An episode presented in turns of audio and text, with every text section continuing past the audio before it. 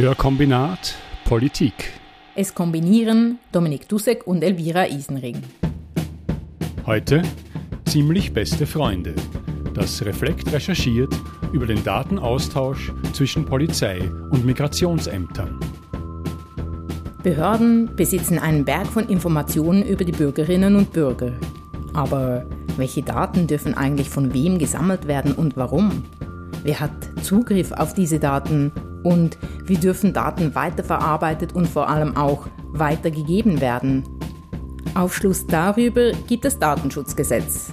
Es bezweckt den Schutz der Persönlichkeit und der Grundrechte von Personen, über die Daten bearbeitet werden. Wichtig ist der Grundsatz der Zweckgebundenheit. Die Behörden dürfen die gespeicherten Daten nur zu dem Zweck verwenden, den sie bei der Aufnahme angegeben haben. Jede Weitergabe an eine andere Behörde benötigt eine gesetzliche Grundlage. Der Datenschutz wird in der Schweiz hochgehalten.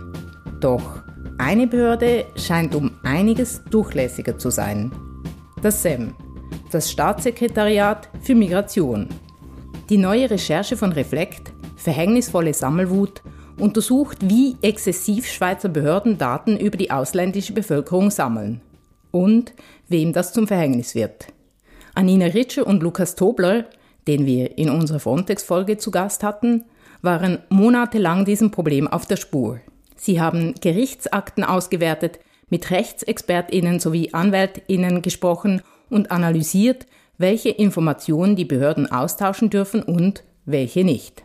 Das allgemeine Fazit der Recherche die Weitergabe teils heikler Informationen basiert allzu oft nicht auf Recht und Ordnung, sondern auf Chaos und Willkür. Wie kommt es dazu? Auch auf EU-Ebene sind Bestrebungen im Gang, die den Datenschutz aushöhlen und rassistischer Diskriminierung Vorschub leisten. Hat in demokratischen Ländern die technische Machbarkeit Vorrang vor Persönlichkeitsschutz? Ist die rechtliche Grenzenlosigkeit der Festung Europa noch in den Griff zu bekommen?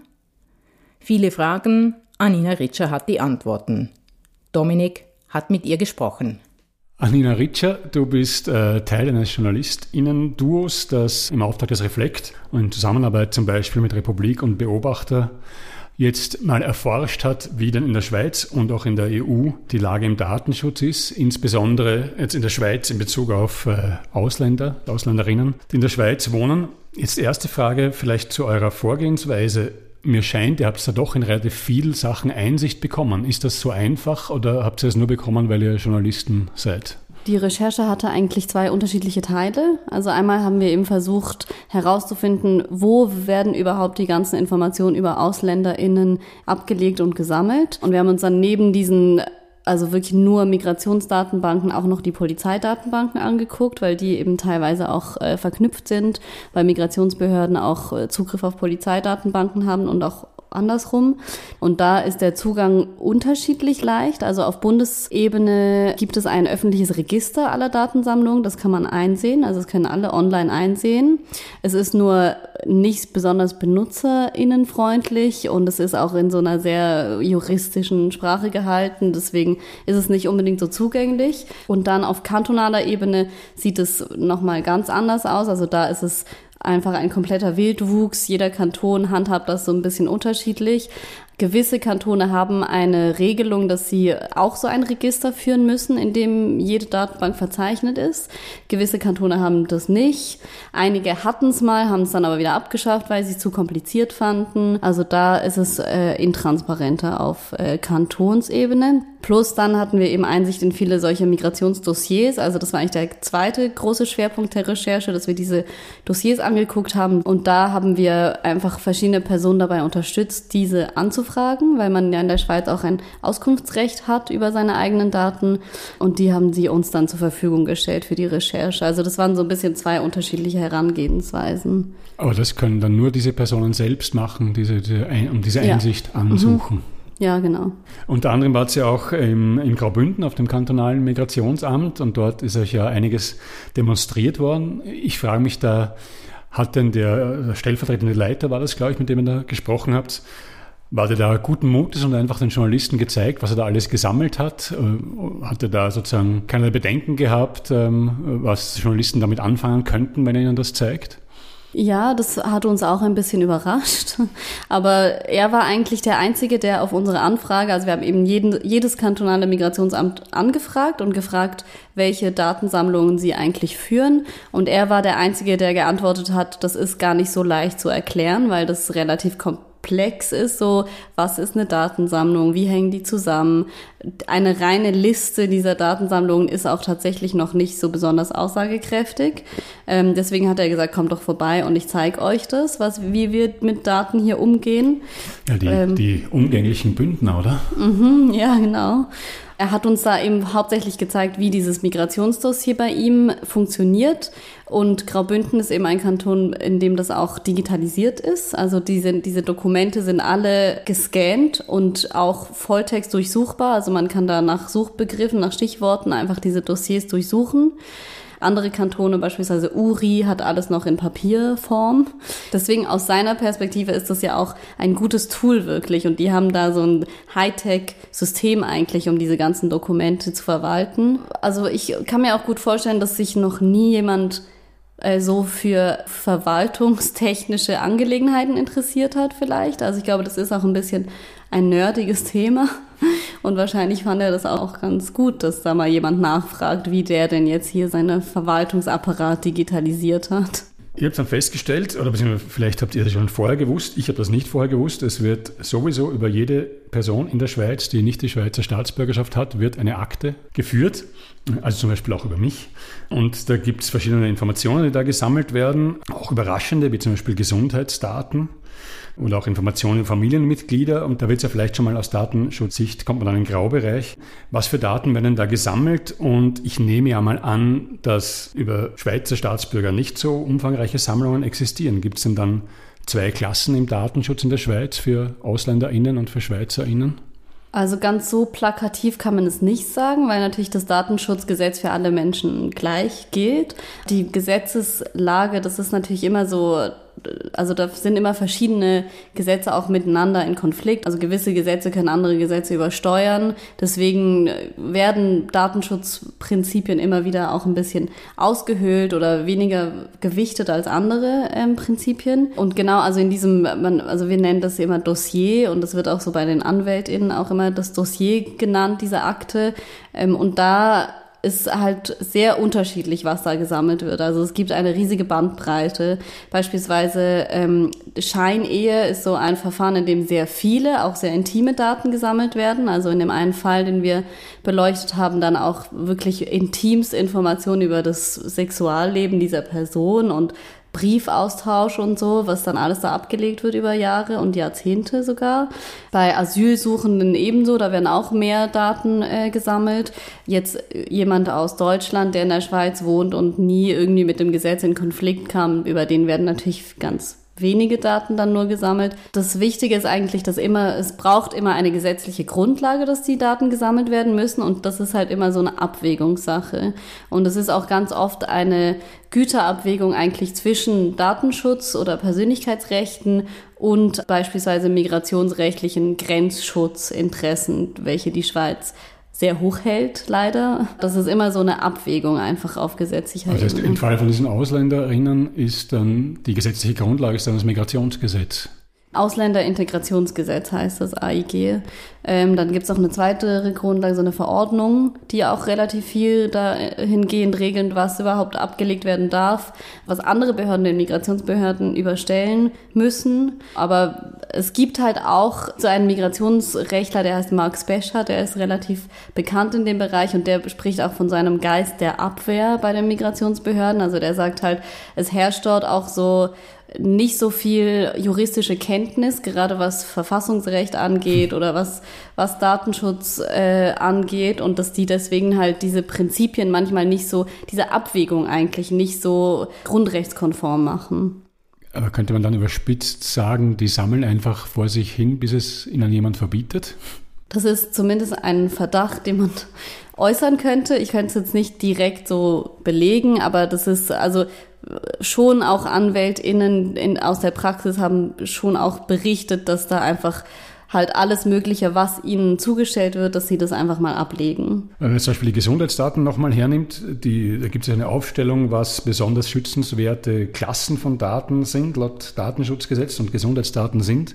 Sowas ist da zum Beispiel dem Herrn vom Migrationsamt äh, bewusst, dass es irgendwie vielleicht heikel ist, dass da Gesundheitsdaten auch in, bei den Migrationsämtern gesammelt werden und anderen auch auf Anfrage mindestens zugänglich gemacht werden? Ich glaube, sehr viele dieser Informationen sind besonders schützenswert. Also eben sowas wie Sexualität ist ja auch besonders schützenswert, Intimsphäre. Die dürfen auch gesetzlich äh, gesammelt und bearbeitet werden, wenn es die gesetzliche Grundlage dafür gibt. Deswegen dasselbe auch bei Gesundheitsdaten. Und auch da, ich glaube, das ist dasselbe. Da ist auch, wenn man diesen Geist der Abwehr eigentlich mal so voraussetzt, dann wird halt auch damit vielleicht auf eine Art und Weise umgegangen, die nicht besonders sensibel ist dafür, was das eigentlich für ein Eingriff ähm, ist und eben wie das in Konflikt steht mit so Grundrechten. Aber sozusagen in der Richtung hin zu den Migrationsämtern, das scheint ja relativ äh, offen zu sein. Wie automatisiert ist denn da die Datenweiterleitung oder hängt das von besonders eifrigen Beamten ab, die dann aktiv möglichst viel sammeln? Das Gesetz ist ja nicht in Stein gemeißelt, sondern das sind ja politische Entscheide, die dazu geführt haben, dass es so ist, wie es jetzt ist. Und es gibt eben dieses Prinzip der Amtshilfe. Also Behörden müssen einander Informationen zustellen, wenn sie der Erfüllung ihrer gesetzlichen Aufgabe behilflich sind. Und die Migrationsämter sind halt beispielsweise mit diesen ganzen Migrationsverfahren beauftragt und müssen in diesem Zuge auch beispielsweise wissen, ob eine Person Sozialhilfe bezieht, ob sie straffällig wurde, weil all diese Dinge ähm, verknüpft sind mit der Aufenthaltsbewilligung. Deswegen dementsprechend müssen halt Polizeibehörden, äh, Gerichte, Sozialhilfebehörden müssen halt gewisse Akten den Migrationsämtern zustellen, damit sie eben diese Aufgabe erfüllen können. Gleichzeitig gibt es auch hier einen Spielraum. Also wir gehen eigentlich schon davon aus, jetzt nach dieser Recherche, dass die Behörden nicht alles, was sie weiterleiten, weiterleiten müssten. Also beispielsweise haben wir einige Polizeirapporte gesehen in Dossiers, was aus quasi juristischer Sicht eigentlich nichts Belastbares ist, weil da steht ja nichts drin, was je von einem Gericht festgestellt wurde oder so. Oder auch zum Beispiel diese Scheidungsakten, in denen dann das Plädoyer des gegnerischen Anwalts drin war, was ebenso juristisch keine Relevanz hat, was aber auch einfach äh, weitergeleitet wurde. Aber ihr habt dann auch, glaube ich, schon auch mit Fällen zu tun gehabt, wo genau sowas wie Aussagen der Gegenpartei in Scheidungsverhandlungen dann dem Ausländer, in dem Fall was, glaube ich, dann zur Last gelegt worden sind, oder zumindest versucht worden ist, oder? Ja, genau. Und ich glaube, auch hier kann man wieder mit diesem mit dieser Idee von diesem Geist der Abwehr halt sagen, dass die Migrationsbehörden, was sie kriegen können, auch nutzen werden, weil sie das als Hinweis sehen auf einen quasi nicht äh, legitimen Aufenthalt. Und das heißt, das kann man als Ausländer so in diese Situation kommen, dass man sich wehren muss gegen dieses juristisch gar nicht wirklich äh, haltbare Dokument, wie zum Beispiel dieses Plädoyer. Und das kann man ja wahrscheinlich nur dann machen, wenn man selbst einen guten Anwalt hat, nehme ich mal an. Ja, und ich glaube, das ist ganz oft das Problem, dass halt diese Verwaltung auch äh, gerade für Menschen, die vielleicht der Sprache nicht mächtig sind oder die, also ich meine, niemand eigentlich kennt sich mit diesen äh, rechtlichen äh, Details aus, außer man ist Anwältin. Man kämpft damit nicht den gleich langen Schwerten sozusagen auch in so einer Situation. Anwältinnen gibt es ja ziemlich viele in der Schweiz. Genauer gesagt sind in den kantonalen Registern 12.967 Anwältinnen und Anwälte aufgeführt, gemäß den Angaben des Schweizerischen Anwaltsverbands. In diesem politisch konservativen Verband sind übrigens 3500 davon organisiert. Etwa zehnmal weniger Anwälte und Anwältinnen sind im Verein Demokratische Juristinnen und Juristen der Schweiz organisiert, einem Verein mehr oder weniger linker Juristinnen. Sucht man dort zum Beispiel nach Anwältinnen mit dem Fachgebiet Ausländerinnenrecht, findet man exakt 100 Treffer. Davon sind 44 zusätzlich auf das Asylrecht spezialisiert. Zum Vergleich gibt man beim konservativen Schweizerischen Anwaltsverband unter Tätigkeitsgebiet Börsen- und Kapitalrecht in die Suchmaske ein, ploppen 2326 Namen auf. Wenn man nun bedenkt, dass ein Viertel der Schweizer Bevölkerung keine schweizerische Staatsangehörigkeit hat und darum sehr viele Menschen in der einen oder anderen Form mit migrationsrechtlichen Fragen konfrontiert sind, ist das eine erschütternde Bilanz. Aber Das Recht soll schließlich den Interessen der Wirtschaft und der reichen Klientel dienen. Dass das Migrationsrecht vernachlässigt wird, ist politisch gewollt. Dies zeigt sich bereits bei der Ausbildung. An der Universität Zürich zum Beispiel gibt es von 56 Lehrstühlen an der Rechtswissenschaftlichen Fakultät keinen einzigen für Migrationsrecht. Angehende Anwältinnen und Anwälte lernen auf die Anwaltsprüfung hauptsächlich Privatrecht. Wer sich im Migrationsrecht engagieren will, allgemein kein lukratives Tätigkeitsfeld, muss sich also am Anfang der beruflichen Karriere erst in dieses Rechtsgebiet einarbeiten. Ein Rechtsgebiet, das sehr anspruchsvoll und komplex ist, da es auch von internationalem Regelwerk geprägt ist. Entsprechend groß ist die Fehlerquote bei Anwältinnen, die nicht darauf spezialisiert sind, aber trotzdem solche Fälle annehmen, mit zum Teil verheerenden Konsequenzen für ihre Mandantinnen. Jetzt weiß man, im Strafregister äh, gibt es irgendwelche Vorschriften, wie je nach Art der Straftat, die werden dann immer wieder gestrichen aus dem Strafregister.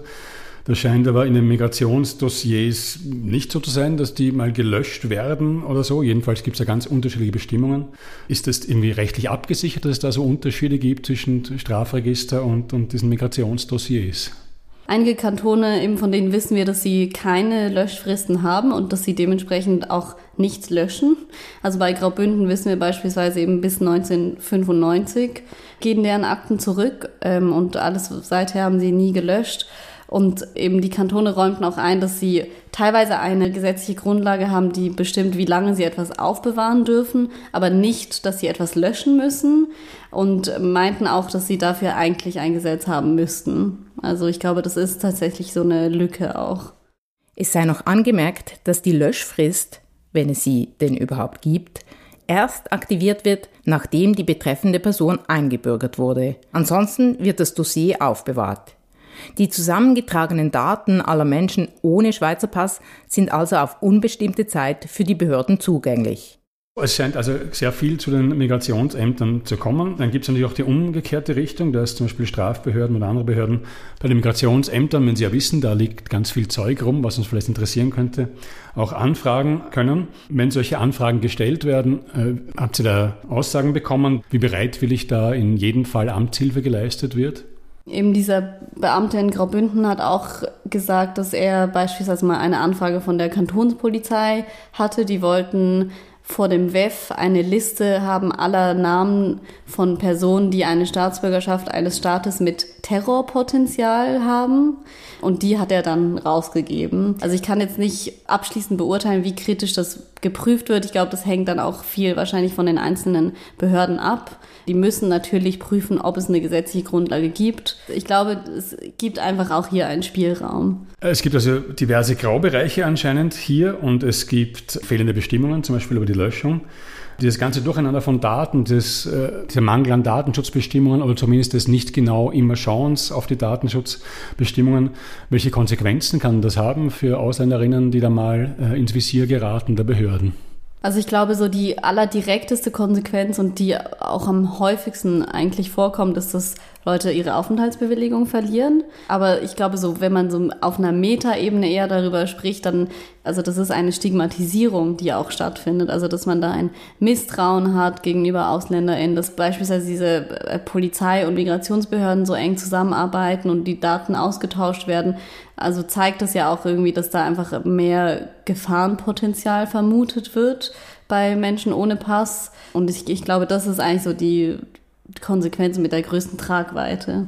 Bei einem anderen Fall war es eben so, dass eine Person, äh, der sollte auch die Aufenthaltsbewilligung entzogen werden. Das wurde dann bis vor Bundesgericht gezogen und am Ende wurde halt auch im Urteil des Bundesgerichts wurde halt angeführt, es ist äh, auch negativ ins Gewicht gefallen, dass du damals vor zehn Jahren irgendwie ohne Fahrschein im Bus gefahren bist. Also ich, es ist nicht der Auslöser für so eine drastische Maßnahme.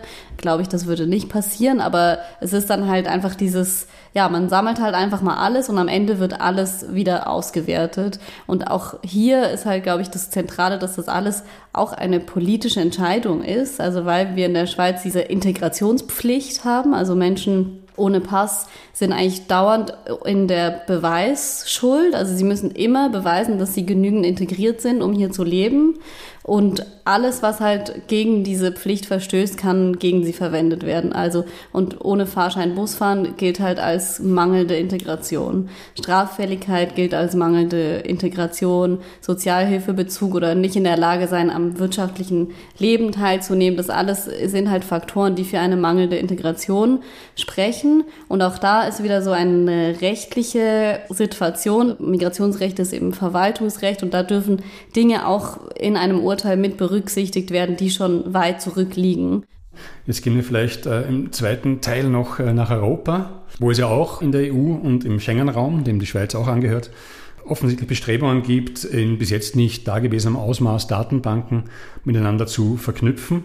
Vielleicht kannst du mal sagen, was grob, was, was da geplant ist und, und welche Idee da dahinter steckt oder welche Gründe genannt werden, warum man diese Datenbanken jetzt unbedingt zusammenlegen muss.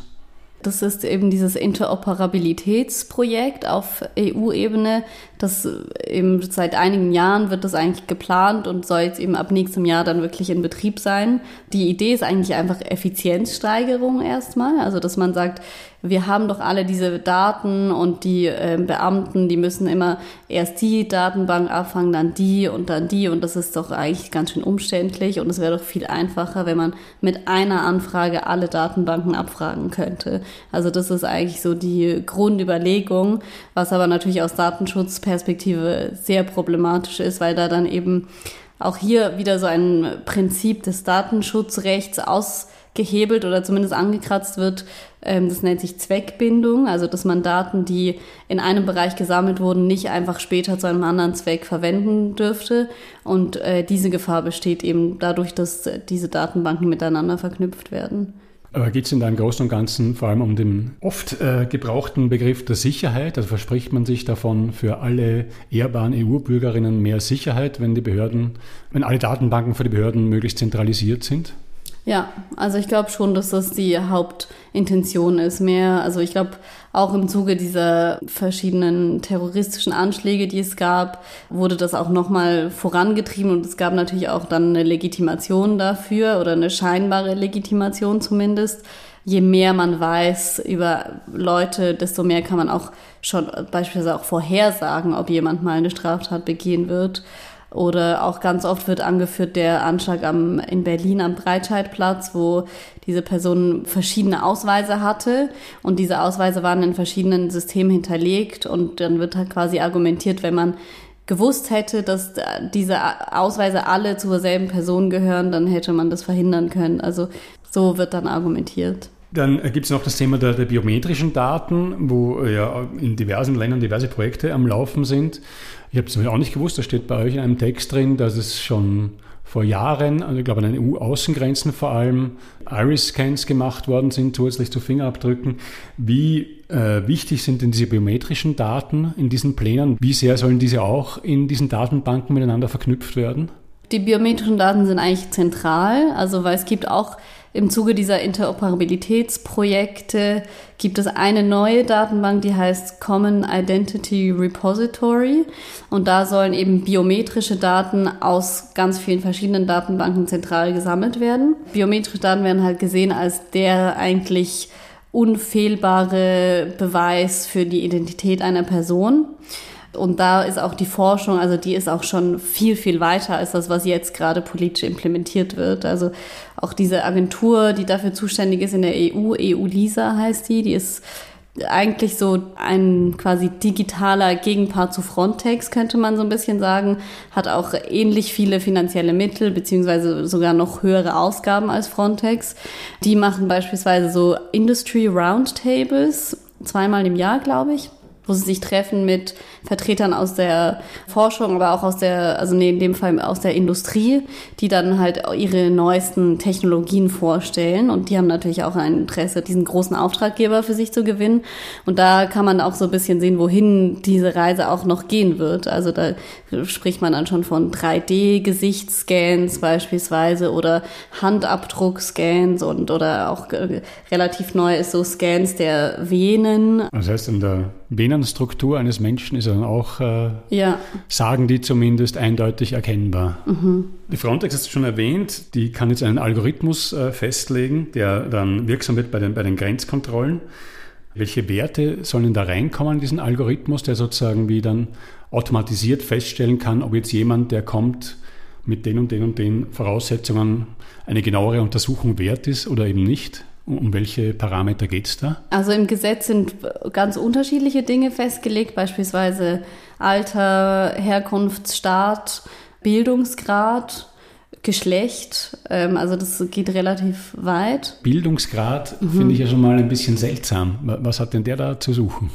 Ich glaube, da geht es halt darum zu unterscheiden, sind das hochqualifizierte Leute, die zum Arbeiten kommen oder sind das Leute, die dann hier potenziell sozialhilfeabhängig werden, vermute ich. Es gibt auch eine Klausel in diesem Gesetz, die sagt, eine Ablehnung darf jetzt beispielsweise nicht ausschließlich auf Dingen wie Herkunft, Alter, Geschlecht basieren, weil das gibt ja auch Antidiskriminierungsgesetze in der EU.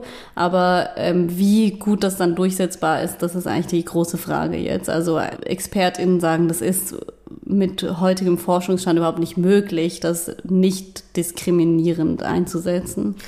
Jetzt äh, ist da im Nationalrat bereits gesprochen worden über diese äh, im Schengen-Raum geplante Zusammenlegung der Datenbanken und abgelehnt haben das äh, ein paar SVP-Abgeordnete und eine Grüne. Hast du eine These, warum die Linke sich so schwer tut, da dagegen anzutreten?